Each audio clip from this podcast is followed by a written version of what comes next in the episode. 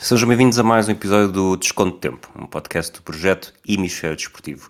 Hoje, eu, Rui Silva e o Pedro Fragoso temos um episódio exclusivamente sobre rodas, de MotoGP ao ciclismo.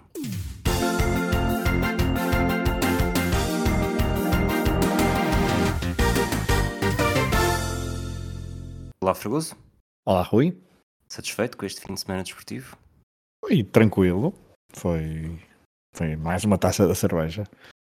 Tu estiveste quase, quase, quase, quase a, a, a não poder estar neste episódio, mas não foste um dos motociclistas que caíram uh, no Circuito das Américas. Não, porque aquilo parecia mesmo. parecia que estávamos a jogar outro tipo de, de desporto e então havia alguém certamente a, a fazer uma macumba para, para ver. Agora quem é que vai cair nesta volta? E de facto só terminaram 13, hum, 13 pilotos, um de, dois deles com quedas, eh, portanto o Jonas Folger e o Brad Binder, que terminaram em 12 e 13 respectivamente, caíram, portanto chegaram a mais de. Uh, com, muitas, com muito tempo de atraso, mas mesmo assim Mais um terminaram. Sim, mais de um minuto. E terminaram e ainda deu para pontuar, porque há pontos até o 15 e eles conseguiram pontuar, porque a, a razia foi, eh, foi, foi, foi bastante grande. Estamos a, estamos a falar tu de queres dizer nove, que se nove. tivesses Foram nove pilotos que não. saído com uma scooter eh, de Gaia, ainda chegavas a, fazer dois Já pontos tinha pontos. Pilotos. Exatamente, é isso. Eu, eu no Cota tinha feito dois pontos, tinha feito um pontinho no meio, se calhar dois, não é? Porque 14. Uh, e eu certamente que não iria cair uh, porque não arriscaria tantos ângulos. Uh, uh, se calhar nesta altura ainda estava lá a acabar a, a acabar a 20 volta. Mas. parado no cruzamento à espera que ficasse verde. Exato. Estavas a dizer que nove ciclistas. Até as, até as ciclistas não. Pilotos. desculpa, pilotos. Eh, tanto logo na primeira volta, Jorge Martin, Alex Pargaró e Alex Marques. Na sexta volta, Raul Fernandes e Jacques Miller. Na sétima, Francesco Bagnaia, quando liderava eh, a corrida. Na oitava, Joan Mir. Na décima primeira, Takaki Nakagami. E na décima oitava, Stefan Bradl. Portanto, diz lá, não sei se viste, viste em direto, Uh, Não vi direito, não. mas viste sem saber o que é que ia acontecer? Mas vi sem saber o que é que ia acontecer, sim. Diz lá, eh, quantas vezes é que temeste? Bom, já que está a cair toda a gente, isto mais tarde ou mais cedo cai o Miguel Oliveira também. Sim, é aquela velha, aquela velha nossa discussão que é não regularidade, mas o Miguel Oliveira conseguiu safar-se uh, de facto. E aquilo ainda mais impressionante destas quedas é que elas foram quase todas muito parecidas, em sítios diferentes do, do circuito, mas uh, foram todas uh, perder a frente e cá vai disto. E uh, logo na primeira volta, o Jorge Martin foi o, creio que foi o único que conseguiu fazer uma espécie de strike, jogar bowling e levar um, um companheiro de profissão com, na sua queda, porque de resto todas as outras quedas foram quedas uh, sozinhas. Portanto, só o Alex Marques de facto é que caiu involuntária, in- ou seja, por motivos alheios. Um, ele que tinha feito também uma boa. Tinha caído também na, na sprint, não é? Creio. Agora estava a falar de cor, mas sim, exatamente. O Alex Marques também tinha caído na, na sprint. Na sprint só caíram dois, foi uh, Alex Marques, Michele Pirro e também caiu o Fábio Quartararo, a verdade é essa, mas uh, acabou, uh, acabou mais. conseguiu acabar a corrida, mas, mas, mas também caiu. Numa queda também, logo na primeira curva, bastante, bastante estranha, mas foram, foi um circuito que deu muitas dificuldades aos, aos pilotos e por isso, uh, tendo em conta que foram tantos e que houve uma espécie de tendência, os que terminaram e os que conseguiram um, levar a moto até ao fim têm, têm muito mérito em, em tê-lo conseguido. Ainda por cima, todos os pilotos tinham escolhido a mesma composição de pneus à frente e atrás, um, por isso, uh, obviamente, que foi um ótimo resultado. Para o Miguel Oliveira, tendo em conta que é, foi uma, veio, de uma, veio de uma lesão, está a recuperar ainda do- de uma lesão por causa do acidente em Portimão, mas obviamente que o destaque vai para uma vitória da Honda, que não com, um, que não com nem com a equipa principal, nem com a Repsol Honda e nem com o Marco Marques eh, e Alex Rins nesta sua estreia ao serviço da Honda depois da saída da Suzuki, da sua saída e da saída da Suzuki do Campeonato do Mundo de MotoGP com esta LCR Honda, a Castrol fez uma, uma excelente corrida, já tinha feito uma boa sprint porque tinha ficado em segundo lugar na sprint, a confirmar então que esta Honda poderá eh, poderá intrometer-se na luta pelos primeiros lugares da, da classificação geral. Sobretudo se continuar a haver esta, esta razia. Na corrida de sprint foi Francesco Bagnaia o, o vencedor, Alex Rins e Jorge Martin eh, segundo e terceiro lugar. Miguel Oliveira saiu do 15 lugar da grelha ficou em oitavo, uh, não é mau. Melhor diria só Jorge Martin, que saiu do 12 para terceiro, isto falando de proporções, obviamente. Na corrida, novamente, Miguel Oliveira sai bastante bem, mesmo ainda antes das quedas já tinha roubado vários lugares, sete se não estou em erro. Portanto, termina na quinta posição, faz mais 11 pontos, portanto 10 lugares acima do lugar da grelha. Uh, Augusto Fernandes conseguiu o mesmo, mas uh, tinha saído do 20 lugar e foi um dos grandes beneficiados das múltiplas quedas. Luca Marini foi segundo, Fábio Quartararo terceiro, Maverick Vinales quarto, uh, Marco Bezecchi, líder do Mundial, sexto, atrás de Miguel Oliveira. Não sei se tens mais algum destaque para dar a esta corrida. Não, a corrida não, porque Maverick Vinales, que tinha feito boas corridas, teve uma uma. Acaba por ficar em quarto, mas é muito involuntário, porque não, não, não tem um fim de semana muito, muito feliz. Mas mesmo assim, este quarto lugar, obviamente que é muito importante para ele. Um, de referir que Marco Bezzecchi continua então na, na, lider, na liderança e Peco Banhaia, que tinha aqui uma oportunidade, parecia que a luta estava renhida com Alex Rins, é verdade, mas parecia que ia ficar no pódio pelo menos, e perde aqui pontos importantes, e isso no MotoGP nos últimos anos temos visto que a regularidade é mesmo muito importante. E um, então, com, estas, com estes bónus das corridas de sprint, ser regular sábado e domingo, mesmo não ganhando, vai ser, eh, vai ser decisivo, parece-me, para as contas finais do campeonato. Para as Ardenas, a Amstel Gold Race, no, no domingo, uma prova vencida pelo esloveno Tadej Pogacar. Não diria que é uma prova sem história, até porque foi bastante interessante ali quando o Pogacar, Benil e Thomas Pitcock ficam juntos já nos, vou dizer nos quilómetros finais, apesar de estarmos aqui falando nos 50 quilómetros finais, por volta disso. E, e, apesar de tudo, haver esta prova, e mesmo com, quando o Pogachar teve de ser, hum, teve de mudar de bicicleta, eu diria que em momento algum pareceu uh, que não seria a vitória dele. Pois, poderia haver um, um azar, mas uh, a concorrência não estava, que, que ia que ia sendo selecionada, digamos assim, não estava, não parecia que capaz de, de bater para o Gachar. Se bem que Pidcock, que não tem tido, um, que tem, tem uma, fez, fez uma excelente Estrada Bianca, não é? Ganhou esta ano a Estrada Bianca, Bianca e uh, poderia ser uma, uma clara ameaça uh, a Pogacar, porque as subidas não eram não eram, não eram, eram bastantes, mas nunca eram muito sinuo, eh, não eram muito prolongadas para que os ataques de Pogachar pudessem uh, surtir efeito. Mas é verdade que aquele ataque último surtiu efeito, mas poderia ter sido feito por Pitcock.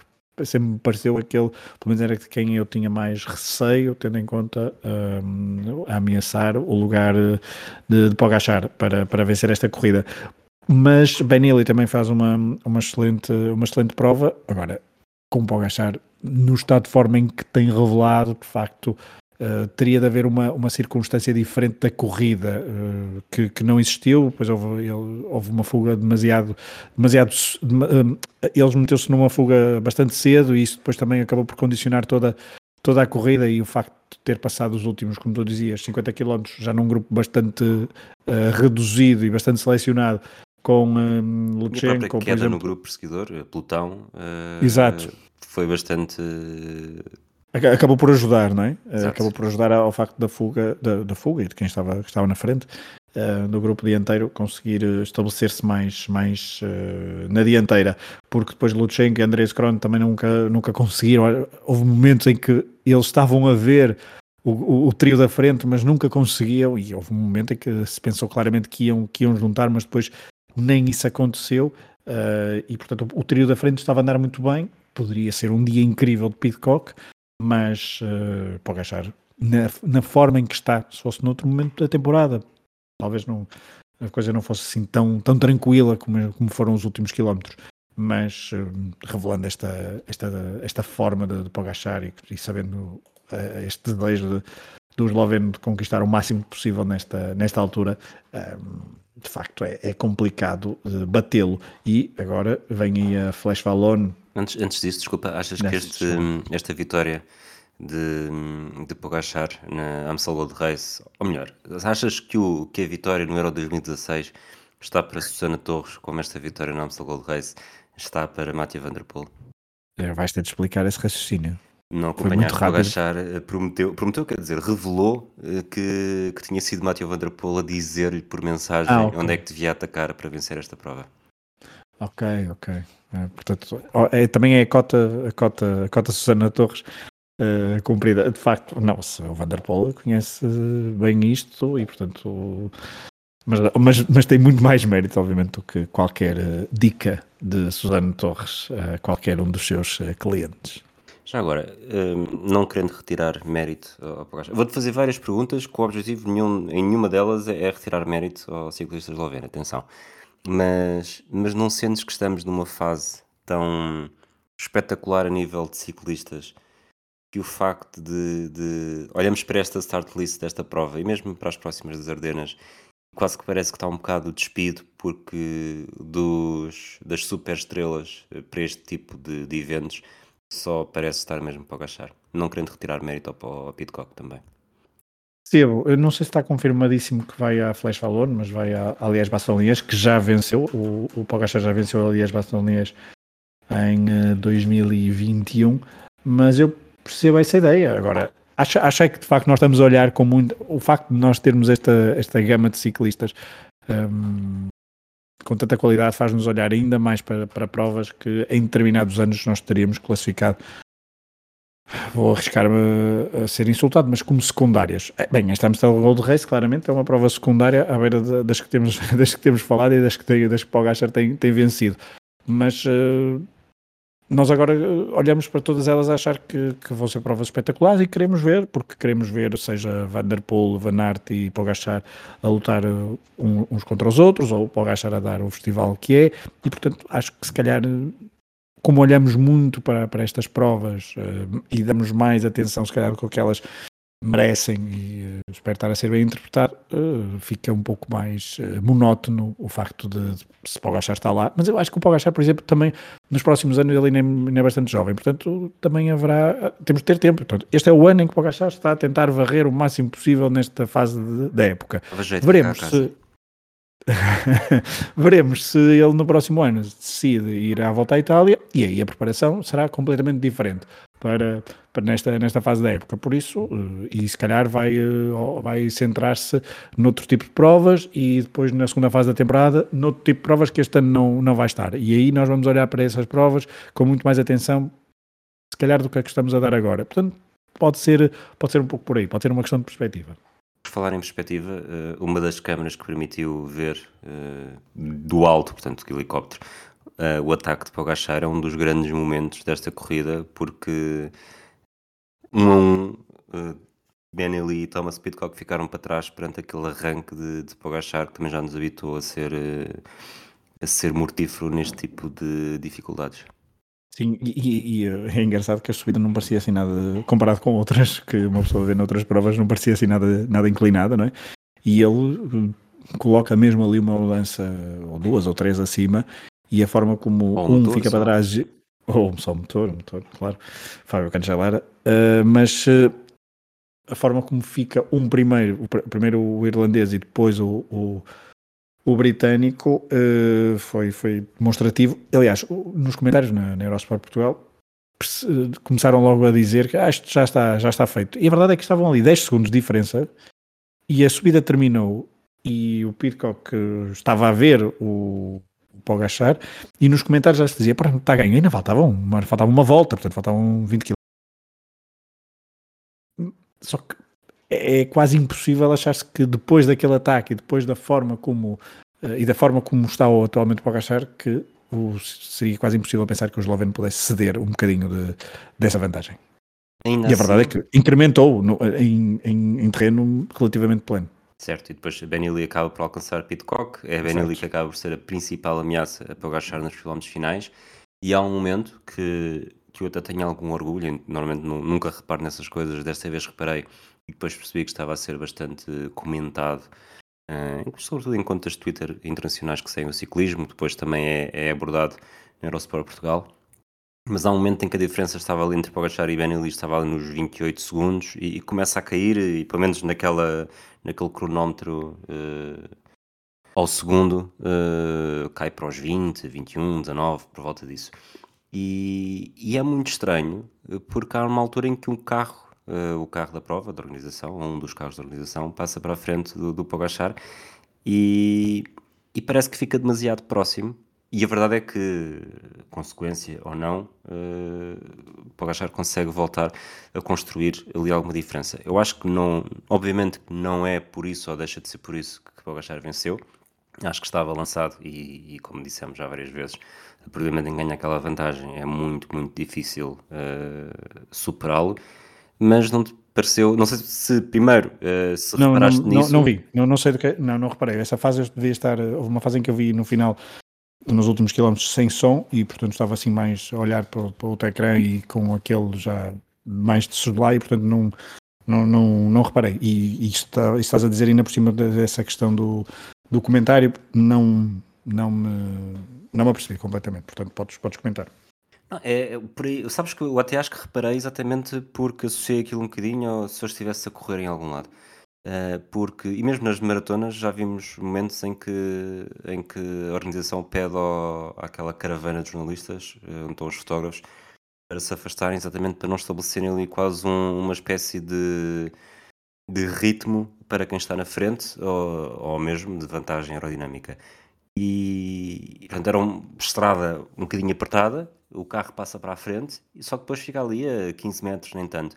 E depois acho que senti tanto essa diferença que quando a imagem passa para o Benelli, está praticamente na mesma zona também, mas sem ninguém à frente e parece muito mais abandonado. Lá está o homem contra a natureza. E, e pareceu-me naquele momento que. E reparei também no cronómetro, uh, na diferença a aumentar, uh, voltar a aumentar, e pareceu-me esquisito. E depois lá está, foi, foi, foi comentado, acho que foi o Olivier Bramici que trouxe isso à emissão, e depois, quando a prova acabou e estava a fazer scroll no Twitter, uh, é uma foto do, de uma conta que é o Winner Ring, uh, que tem exatamente um frame desse momento e depois muita gente a, a, twittar de volta de que era a organização a tentar ajudar uh, para o Gachar e ai, o Gachar estava a perder tempo, havia, tínhamos de fazer alguma coisa em relação a isso. Eu não acho que vai a esse ponto, acho que não afetou o, o, o desenrolar desta prova mas de facto pareceu-me um, um, quase um erro demasiado básico para cometer numa fase tão importante da corrida e que neste caso, lá está, não faz muita diferença, mas uh, não quero imaginar o que seria se não quero imaginar como seria o Twitter se por acaso fosse 2021 Evan Paul na frente e João Oliveira, João Almeida, desculpa, a tentar hum. recuperar hum. segundos. Repara, eu fui para 2021 e voltei a cometer o erro de dizer João Oliveira, isto realmente não falho. É Miguel, Miguel Oliveira, portanto, enquanto tu disseste Miguel Almeida, que não caiu na, no Circuito das Américas, não, não foi mal. Não caiu, é verdade. Não caiu. Algum comentário? Uh, não, não, não, não tenho, não tenho, não tenho comentário. Uh, não sei, não sei se, se, é para finalizar, mas tinha aqui Vamos só um apontamento sobre, sobre ténis, porque um, só para, para falar de uma, o torneio de Monte Carlo, do, o Masters 1000 de Monte Carlo foi, foi bastante interessante, teve alguns jogos bastante quentinhos e bastante bem jogados. A final foi uma final entre o dinamarquês Olger Runa e o russo, apesar de não competir com a bandeira russa, não é?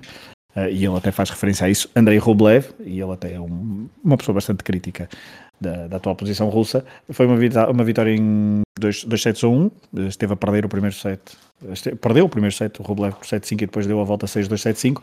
É ele que também eh, na, nas meias finais frente ao Tyler Fritz, eh, o norte-americano, também tinha acontecido exatamente a mesma coisa, tinha perdido o primeiro set por 7-5 e depois venceu 6-1, 6-3. Nos quartos de final, a maior vitória do, do, do Taylor Fritz, isto para dizer que o Taylor Fritz bateu o Stefanos Tsitsipas, uh, vencedor em título deste Monte, que era campeão em título deste Masters Monte Carlo, que começa a ser, que é, nesta altura da época, talvez um dos mais importantes antes de, antes de, antes de Roland Garros e, um, eh, e que, tem, e que durante muitos anos o, o próprio Rafael Nadal venceu lá mas que este ano não, não esteve ele, nem esteve Carlos Alcaraz. Falar nisso, Carlos Alcaraz, amanhã terça-feira, dia 18 de abril, vai jogar frente a Nuno Borges no ATP, uh, eh, acho que é 250, em Barcelona. Uh, o Nuno Borges venceu hoje um, um tenista bielorrusso na primeira ronda e, portanto, vai encontrar o Carlos Alcaraz amanhã. uh, terça-feira, dia 18. Mas do lado do Rublev, ele fez uma, uma excelente. Fez uma excelente campanha. O Olga Runa também, nas meias finais, precisou também de, de, de três sets para bater o Yannick Sinner. Isto caiu? Não? Não, não, desculpa.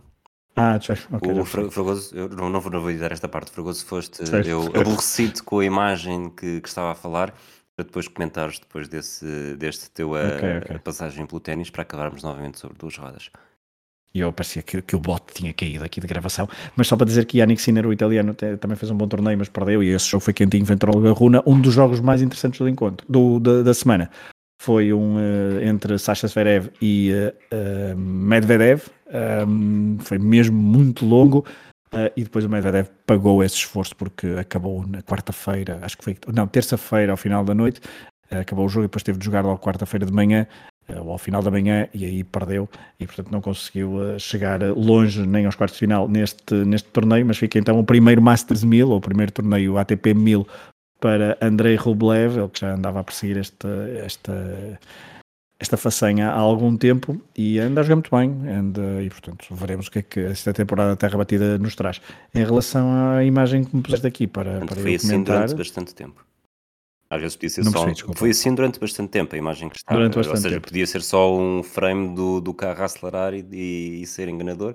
Mas não, se mais Portanto, ele, ele, ele, está, ele está a ver um carro azul com, com cerveja, não é? Com uma imagem de uma cerveja. Um, depende, ah, ele no final, depois, como se diz aqui no Norte, mamou um fino de penalti, uh, já no pódio. Uh, portanto, se calhar, pronto, foi ali. Uh, foi, foi, tudo, foi tudo conjugado, mas obviamente que esta imagem era desnecessária. A imagem e a situação em si. O que é que o carro tinha de ter para ali publicidade em cima para ter esta motivação extra? A mim? Qual era a publicidade que faria ter mais motivação para ires atrás? A mim? Ui, se me pusessem ali uns docinhos, tipo uns croissants, ah, umas coisas, eu ia atrás. Aqueles mini croissants. Até, olha, até pode ser aí um perto da tua casa, aí do, do, do Careca. Perto da minha casa, é? porra, isso é quase do outro lado de Lisboa. É mais perto de mim. do outro lado de Lisboa, por amor de Deus. Mas pronto. Enfim. Bom, terminamos por hoje. Um abraço fragoso. Obrigado por teres vindo. Abraço. Obrigado por Nada. me ouvirem. Até à próxima.